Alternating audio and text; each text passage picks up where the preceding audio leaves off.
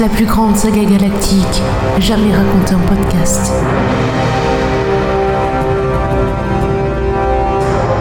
Cinquième chapitre.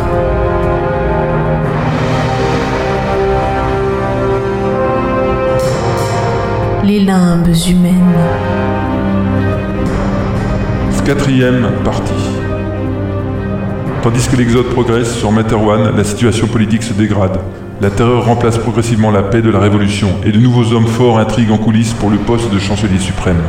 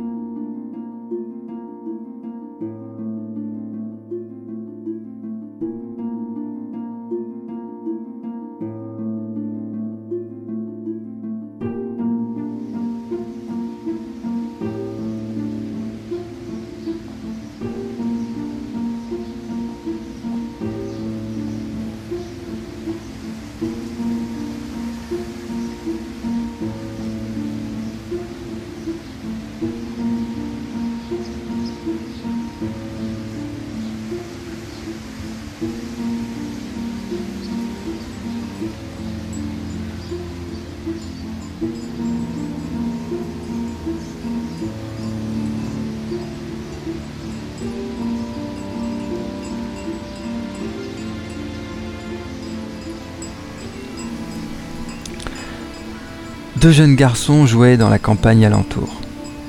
Devant eux, une chaîne de montagnes anciennes où il faisait bon paître pour les troupeaux. À l'arrière, une vallée paisible où l'on devinait les petites fermes blanches réparties telles des boutons de fleurs sur un pré en cette si douce fin d'été. Ralato et Fabio, les deux rejetons de la famille Ouli, jouaient à cache-cache avec les grosses pierres de ce flanc de montagne et Ralato cherchait son frère. Leurs jeux étaient un peu différents de celui ordinaire où l'on devait trouver son ses adversaires. Ici, la pente était assez dénudée et il n'y avait que quelques rochers susceptibles de dissimuler un enfant de 8 ans.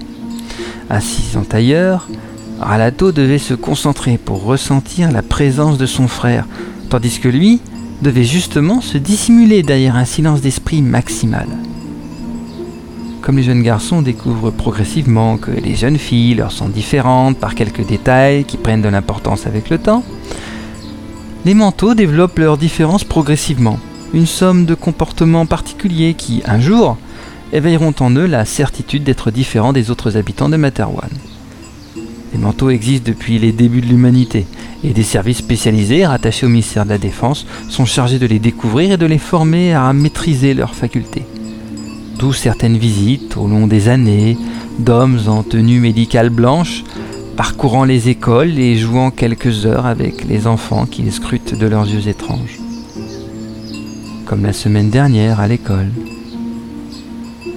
Fabio sentait des gouttes de sueur glisser le long de sa joue. Il serrait fort ses petits poings et ses paupières étaient plissées à en disparaître. Toute sa concentration se focalisait en un point blanc sur un fond noir. Grâce au jeu avec son frère, Fabio avait développé cette technique qui semblait souvent réussir à condition de conserver le point blanc bien en face de lui. Aucun bruit ne lui parvenait. Tout allait bien, son frère le cherchait encore.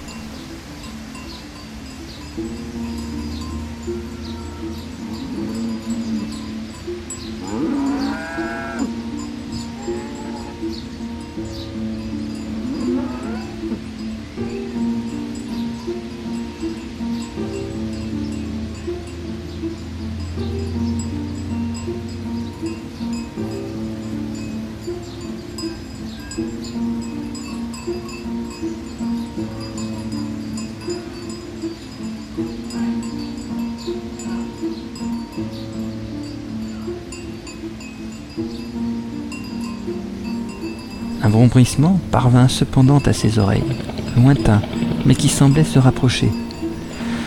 Fabio inspira et expira. Un maudit avion passait trop bas et cela risquait de perturber ses efforts. Mais le bruit augmenta et augmenta encore. On devinait des rotors et des mécanismes de vol. Le souffle de l'air changea de direction et ce fut un vent qui se projeta tout autour de lui. Abrité derrière son rocher, Fabio ne reçut que quelques tourbillons, mais définitivement, sa concentration était perturbée et le point lumineux s'était évanoui.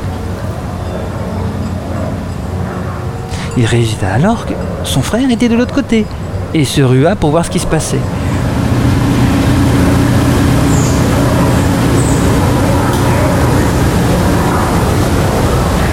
La scène devant lui laissa sans voix.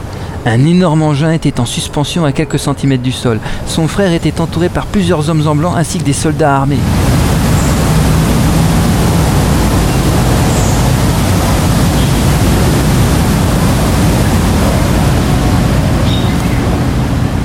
Ralato écoutait les messieurs qui expliquaient dans son esprit que ses parents étaient au courant. Qu'il ne risquait rien. Que le roi allait s'occuper de lui spécialement. Car il était un garçon à pas, avec de grandes qualités. Ralato pensa à son frère. Il ne pouvait pas le laisser seul dans la montagne. Quel frère? Les hommes en blanc se regardèrent interloqués. Ils tournèrent leur visage vers les alentours, ouvrant grand leurs yeux comme l'avaient fait ceux qui étaient venus jouer à l'école.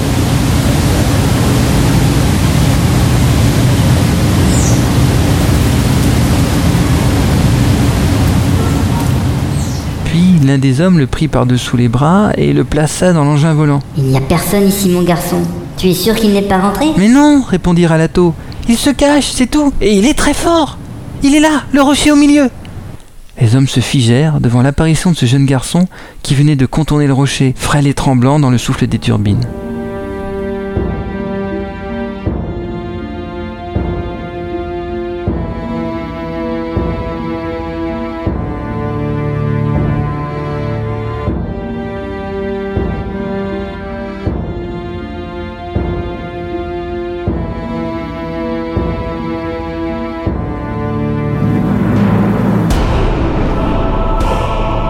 Red Universe à suivre.